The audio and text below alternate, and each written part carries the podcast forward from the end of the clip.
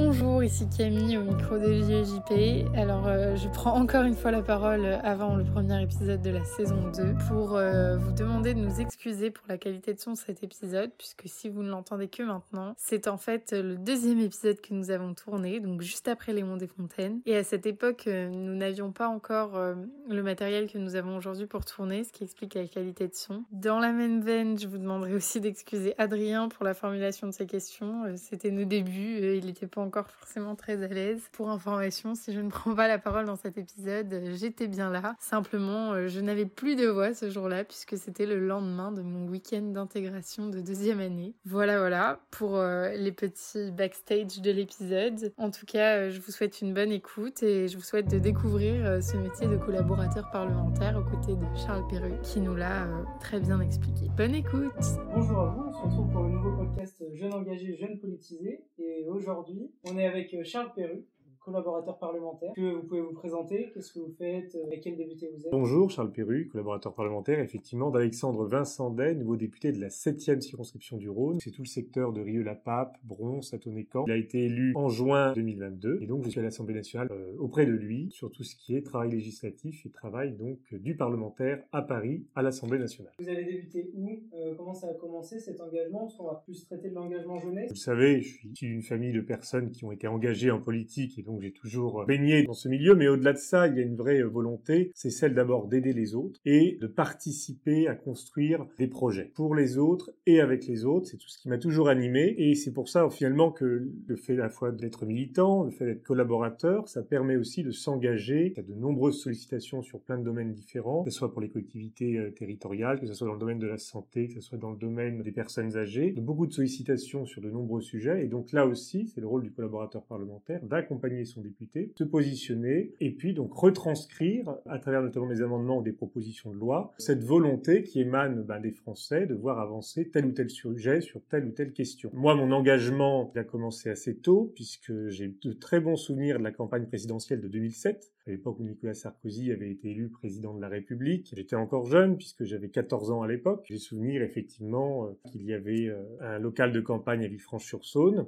qu'il y avait toute une équipe, on s'était mobilisé pour faire la campagne à Villefranche-sur-Saône. Puis par la suite les élections législatives de 2017, élection dans laquelle d'ailleurs mon candidat avait été élu dès le premier tour. Donc c'était euh, voilà des périodes où aussi la droite était en position de force et où la droite avait fait de très bons résultats, tant à l'élection présidentielle qu'aux élections législatives. Et puis sans doute euh, l'élection de 2008, l'élection municipale de 2008 à Villefranche-sur-Saône, où là je me suis pleinement investi parce qu'une élection municipale, à la différence d'une élection euh, législative, c'est une élection d'équipe. C'est un scrutin de liste et donc on travaille en équipe. Un certain nombre d'élus aujourd'hui à Villefranche m'ont connu euh, donc euh, tout petit, quoi, 13-14 ans, quand il fallait coller, quand il fallait tracter, quand il fallait organiser les réunions. Et là aussi, ça a forgé un petit peu mon, engagement, c'est-à-dire le fait de se dire on est à plusieurs, on va co-construire un projet et finalement, ben, même si j'étais tout gamin, ça m'a permis quand même de voir ce que c'était que l'engagement public et la volonté de faire bouger les choses dans sa ville. Donc euh, c'était à cette période-là où j'ai commencé en tout cas à m'engager en tant que militant. Élection présidentielle de 2007 avec Nicolas Sarkozy, élection législative ensuite, et puis élection municipale de 2008.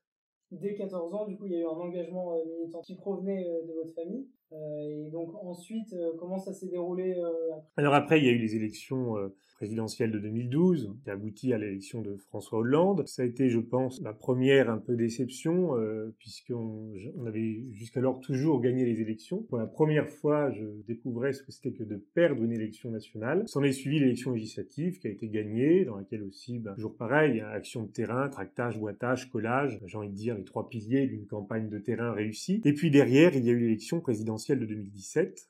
Là aussi, deuxième déception, et une déception que l'on n'a pas vu venir. C'est-à-dire que jusqu'au dernier moment, on pouvait penser que François Fillon allait être élu. Il y a eu malheureusement l'affaire, et puis euh, voilà, s'en est suivi après des difficultés, euh, notamment pour la droite aux élections législatives de 2017. En tout cas, le candidat que je soutenais aussi en 2017 a été élu, mais c'est vrai que c'était un petit peu la, fin du rêve idéal de la politique. On peut pas tout le temps gagner, on peut pas tout le temps euh, dans l'équipe majoritaire, et il faut savoir rester humble en politique et comprendre que ben, parfois, les électeurs ont fait un choix, il faut respecter ce choix, et que votre candidat n'a pas été... Euh, retenu. Le candidat que vous défendiez à la présidence euh, de la République n'a pas été élu. C'est comme ça, c'est la volonté nationale et il faut rester humble face euh, à, l'élection et au résultat de l'élection. Il y a eu l'élection présidentielle de 2022. Je me suis engagé auprès de, de Valérie Pécresse. J'allais de temps en temps à son QG de campagne à Paris. Pareil, travail de terrain toujours le même, tractage, boitage, collage, et puis aussi travail de fond, puisqu'il y avait de temps en temps des réunions sur des thématiques auxquelles j'ai participé, il y avait quand même un peu de travail de réflexion sur le projet. Là, ce fut une déception, mais avec un résultat qui du coup n'était vraiment pas attendu.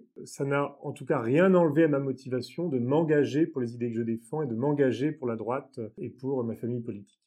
Et alors aujourd'hui, vous êtes collaborateur parlementaire, c'est votre premier poste en politique Vous en avez eu avant Alors j'ai travaillé euh, tout d'abord euh, quand je suis sorti d'école de commerce. Je suis diplômé de Neoma Business School, école de commerce euh, à Reims, dans laquelle j'ai aussi beaucoup fait de, relations internationales, négociations internationales. Donc ce qui est important aujourd'hui pour comprendre un peu les enjeux diplomatiques qu'il peut y avoir entre les différentes grandes forces économiques à l'échelle mondiale. Dès que je suis sorti de Neoma Business School, j'ai souhaité donc faire un stage de fin d'études auprès d'une collectivité locale, et c'est comme ça que j'ai fait donc euh, six mois euh, d'expérience professionnelle auprès d'Alexandra Dublanc, qui était vice-présidente en charge du développement économique, agriculture, ruralité et attractivité de la région Île-de-France. Donc un domaine extrêmement large qui allait par exemple du soutien à la filière euh, ovicole par exemple jusqu'à les start-up et l'aide à l'entrepreneuriat. Donc quand vous êtes, d'une exploitation par exemple d'élevage de poulets, production d'œufs et que vous passez à voilà les start-up qui font des nouveaux produits digitaux, de la transcription de données informatique pour, par exemple, le secteur de la santé, bon, vous êtes sur des sujets quand même qui sont extrêmement larges. Donc, il faut aussi avoir cette capacité d'adaptation. Quel est le rôle collaborateur pour un député euh, sur des personnes qui connaissent pas la politique? Comment on pourrait le définir? Tout d'abord, je dirais qu'on n'est pas assistant euh, parlementaire par hasard ou par simple engagement. C'est en fait une étape qui est extrêmement intéressante dans un parcours euh, professionnel parce que l'on participe quelque part à la fois à la démocratie mais aussi ben, au travail législatif. Donc on voit de l'intérieur ce que les Français ne peuvent pas forcément voir, c'est-à-dire tout l'aspect technique de rédaction et de dépôt d'amendements, de co-signature, questions écrites, questions orales, rédaction des éléments de langage. Et tout ça, c'est des éléments de travail qui sont extrêmement intéressants et enrichissants. Il faut quand même savoir que le rôle du collaborateur parlementaire est un métier, j'ai envie de dire, très récent. Puisqu'en 1973, il n'y avait pas de collaborateur parlementaire à l'Assemblée nationale et au Sénat. Les parlementaires travaillaient eux-mêmes. Évidemment, le travail était complètement différent. Il n'y avait pas de production d'amendements, de dépôt de propositions de loi comme aujourd'hui. Beaucoup de choses étaient faites par les services des deux assemblées. Et je crois que les premiers postes de collaborateurs parlementaires sont nés en 1973. Cette euh, approche de rationalisation et d'assainissement parlementaire, puisqu'aujourd'hui on est dans une rationalisation du Parlement où il faut que, effectivement, temps consacré au travail législatif soit plus opportun possible. Sous la Troisième République et Quatrième République, les chambres parlementaires avaient un très gros pouvoir. Et donc, euh, il y avait quand même euh, beaucoup de temps qui était consacré au travail parlementaire,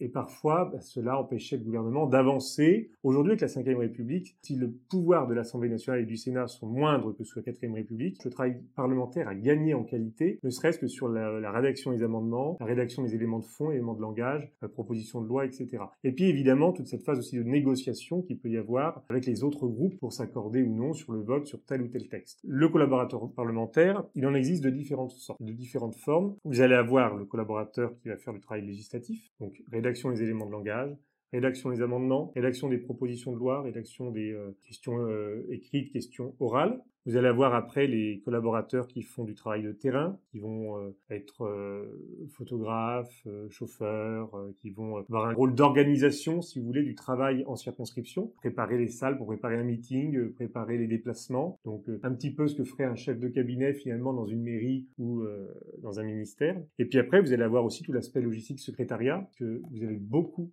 beaucoup de sollicitations. Un député, ça reçoit à peu près 3 à 400 mails par jour il faut traiter. Vous avez des demandes des fédérations, des demandes de groupements économiques, des lobbyistes aussi qui peuvent nous contacter, des Français qui sont euh, soucieux de nous interpeller, d'interpeller leurs députés sur tel ou tel sujet. Et donc le collaborateur parlementaire, c'est celui qui va trier, classer ces différentes sollicitations, et puis après, ben, préparer les éléments de langage, puis se répondre. Le collaborateur parlementaire, il est un petit peu plutôt suite. Il fait à la fois du travail de fond, du travail juridique, du travail de rédaction d'amendements, il va faire du travail d'organisation, de planification à la fois de l'agenda et puis des déplacements. Et puis enfin, un travail ben, de relation avec euh, les citoyens, puisque nous, on part du principe que toutes les sollicitations que l'on reçoit, elles doivent avoir une réponse. Et ça, c'est un sujet euh, important qui prend beaucoup de temps, mais euh, qui est aussi finalement la garantie de l'écoute du parlementaire vis-à-vis de son, territoire. Et vous, vous avez quelle place dans, le bureau? Qu'est-ce que vous faites? Quelle, est votre activité?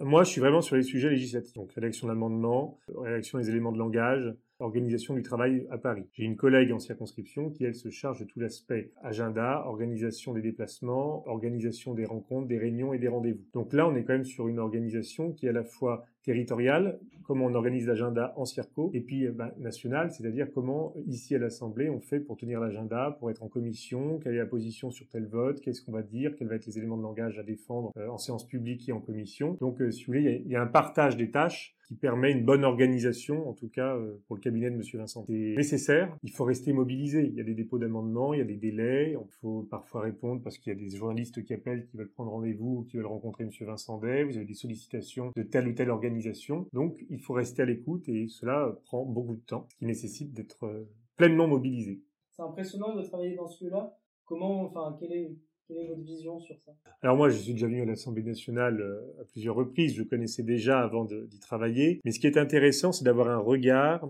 sur l'actualité euh, législative et sur le rôle du Parlement pour cette nouvelle session, cette nouvelle législature, puisque dans l'histoire de la Ve République, il y a eu une absence de majorité absolue à deux reprises, en 1958 et 1988, où il y avait que des majorités relatives. Ça crée une gestion compliquée pour l'exécutif aujourd'hui, et donc il y a une plus grande nécessité de négociation entre les groupes, entre la majorité et les différents groupes parlementaires. Cela fait qu'on a une Assemblée nationale où finalement on a un groupe majoritaire qui est obligé de négocier avec euh, les différents autres groupes et où donc le travail parlementaire et le travail des collaborateurs parlementaires est un petit peu différent. Que dernière législature, les collaborateurs parlementaires pouvaient déposer beaucoup d'amendements en sachant qu'ils ne seraient pas forcément adoptés. Aujourd'hui, on sait que si on dépose un amendement, il y a un risque d'adoption et donc il faut bien faire attention de que ce que l'on dépose soit crédible, soit financé, soit finançable. Donc le collaborateur parlementaire, il a aussi ce rôle un petit peu de conseil vis-à-vis du, parlementaire, de lui dire c'est une bonne idée, c'est une mauvaise idée. C'est sans doute le peut-être ce qui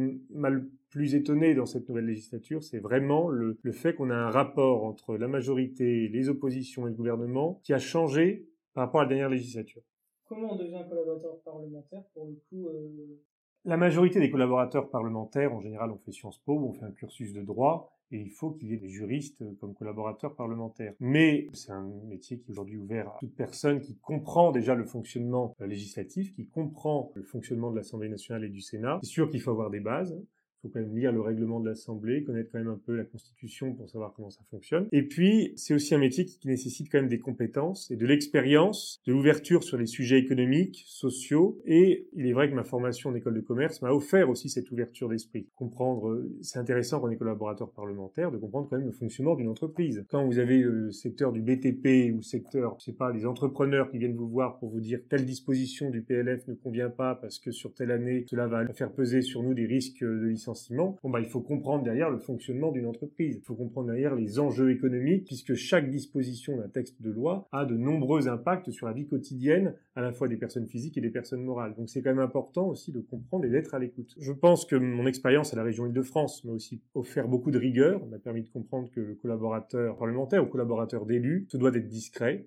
se doit de comprendre ce que souhaite son député ou son, élu. Et puis il a aussi à la fois un rôle de conseil, mais aussi un devoir de réserve. Il n'a pas vocation à aller crier sur les toits les prises de position de son député ou de son élu. Il y a une certaine confidentialité à avoir, ce qui est certain. Au-delà de ça, la connaissance du fonctionnement de l'Assemblée est, absolument essentielle. J'avoue que par expérience familiale, je connais bien le fonctionnement de cette maison et ça aide aussi euh, dans l'organisation quotidienne du travail parlementaire.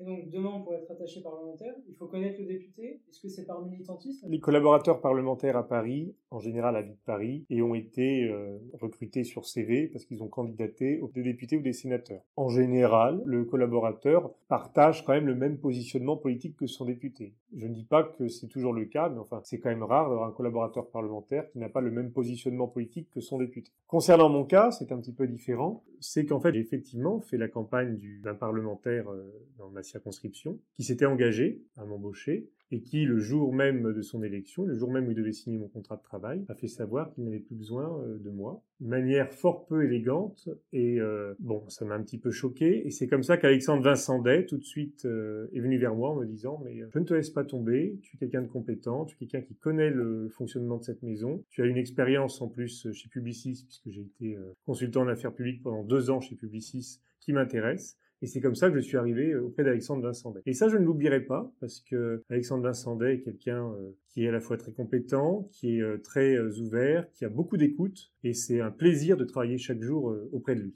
Quelle relation vous avez du coup avec les autres collaborateurs parlementaires et avec l'opposition également? J'ai de très bonnes relations avec mes collègues collaborateurs, que ce soit le collaborateur de Philippe Juvin, de Yannick Neuder, de Christelle Lintorni. En général, il y a quand même des pots qui sont organisés pour tous se voir et pour échanger. Il y a des réunions sur des sujets euh, qui sont aussi parfois organisés. Donc il y a en plus des boucles WhatsApp. Enfin voilà, aujourd'hui on est quand même dans une période où la digitalisation permet aussi euh, de communiquer facilement. Donc moi j'ai de très bonnes relations avec mes collègues euh, collaborateurs. J'ai de bonnes relations également avec les collaborateurs de l'opposition. Je suis pas de nature sectaire, je suis plutôt assez ouvert, je suis même consensuel, donc je n'ai pas de raison de mal m'entendre avec mes collègues, motif que leur député n'a pas le même positionnement politique que le mien. J'ai toujours été dans une euh, approche très respectueeuse des autres, de l'identité de chacun, du positionnement politique de chacun, et euh, je crois aussi que c'est ça la démocratie, c'est savoir respecter les autres pour mieux travailler ensemble. Et outre euh, l'aspect politique, vous voyez l'extérieur, vous avez des pots justement pour... Oui, tout à fait. Il y a souvent des pots, des soirées ou des rencontres qui peuvent être organisées par mes par mes collègues, la fois pour mieux se connaître, c'est un after work, quoi, aussi pour lâcher un peu, un peu la pression. C'est des moments aussi de sympathie parce qu'on est quand même dans une grande maison où on n'a pas forcément la possibilité tout le temps se voir. On est dans nos bureaux, il y a les séances, euh, il faut, euh, voilà, traiter les mails, traiter les appels, euh, s'occuper des amendements. Donc on n'a pas forcément non plus tout le temps le temps de pouvoir échanger. Et donc c'est aussi des moments en dehors du cadre du travail qui nous permettent finalement de parler de soi, de, décrocher un petit peu et puis de s'intéresser aussi à la vie de nos collègues commencé, vous m'avez dit, a 14 ans, donc sur le militantisme. Ensuite, vous avez eu les élections qui étaient une grande victoire pour Sarkozy en 2007. La première déception sur l'élection de Hollande. Comment vous avez vécu euh, d'intérieur? À cet âge-là, vous étiez militant? Alors moi, j'ai pris ma carte aux Républicains il y a déjà longtemps. Euh, sur les nouvelles cartes, il n'y a plus la, date, alors je peux pas vous dire, mais euh, il y a déjà quand même bien une dizaine d'années que j'ai euh, ma carte chez les Républicains. À l'époque, c'était UMP, puis j'avais ma carte UMP. Effectivement, quand vous vous engagez pleinement pour une campagne et que votre candidat n'est pas élu, il est certain que vous l'avez un petit peu amer. En 2012, j'avais 15 ans. Voilà, c'était quand même une période où euh, c'était pas forcément évident. Et donc, depuis euh, vos 14 ans sur, euh, sur l'engagement 14 ans, c'était l'époque de l'élection de, de, la Sarkozy en 2007. Première élection à laquelle j'ai participé gamin, en tout cas, pour faire un petit peu de, de collage et de tractage à Villefranche-sur-Saône. Les élections législatives juste derrière. Puis 2008, élection municipale. Après, on a eu les élections euh, législatives de 2012 de nouveau des municipales en 2014, donc moi j'ai participé quasiment à toutes les campagnes à Villefranche, et puis les élections présidentielles de 2017, les législatives de 2017, et là récemment les présidentielles et législatives de 2022. Moi, au-delà de ça, au-delà de cet engagement militant, euh, j'étais donc en école à Neoma Business School, j'ai été diplômé en 2017, 2018, pardon. Et donc après, je suis allé en stage à la région Île-de-France auprès d'Alexandra Dublanche, vice-présidente en charge du développement économique, agriculture, ruralité et attractivité. Par la suite, euh, je suis rentré chez Publicis Consultant, où je suis resté deux ans et demi comme consultant en affaires publiques. J'étais en charge de tout le secteur euh, énergie, transport, développement économique, emploi, et donc, je faisais à la fois de la veille législative et réglementaire, plus des relations publiques et un petit peu de lobbying euh, dans ces milieux-là, auprès de ces entreprises, en tout cas des entreprises connues hein, du secteur euh, notamment de l'énergie et, euh, des mobilités. Et puis, donc, très récemment, j'ai rejoint l'Assemblée nationale depuis quatre mois où je suis auprès d'Alexandre Vincendet. Et c'était à quel âge l'entrée au Palais Bourbon 26 ans. Si vous aviez un message justement pour attirer les jeunes en politique sur les métiers de collaborateurs parlementaires, députés, je crois que tous les jeunes qui souhaitent euh, s'investir euh, en politique, en tout cas contribuer d'une manière ou d'une autre euh, à construire quelque chose, il faut qu'ils croient en leurs rêves. Il faut absolument pas qu'ils se mettent, euh, qu'ils s'autocensurent. C'est une grave erreur. Beaucoup de jeunes aujourd'hui s'autocensurent quand ils ont des projets et c'est, euh, je pense, malsain. Il faut au contraire déjà suivre les formations qui vont vous guider quand même, qui peuvent vous guider vers le, métier ou le, le, travail que vous souhaitez. Il faut évidemment savoir s'entourer. Il faut savoir aussi s'investir quand on est militant, il faut s'investir quand même dans sa fédération, auprès des jeunes. On a les jeunes républicains, qui, par exemple, qui font un très beau travail. la porte est toujours ouverte des jeunes républicains pour, euh, effectivement euh, s'engager. Et puis, il ne faut pas non plus hésiter à aller voir les élus, aller voir les parlementaires, aller voir son maire, aller voir son député, lui demander est-ce que vous cherchez un stagiaire, est-ce que vous cherchez quelqu'un pour travailler auprès de vous. Je crois aussi que quand on s'intéresse au domaine public, en tout cas qui est l'action publique, il ne faut pas hésiter à échanger avec les personnes en fonction, avec les élus, pour qu'ils vous expliquent explique à la fois leur parcours, qui vous donne des conseils, qui vous accompagne, et puis qu'éventuellement, bah, ça puisse déboucher sur un stage, un emploi. Moi, je crois qu'il faut pas se censurer, croire en soi et ne pas hésiter à aller de l'avant. Merci Charles pour, euh, pour le podcast. Merci beaucoup Adrien, merci beaucoup Camille.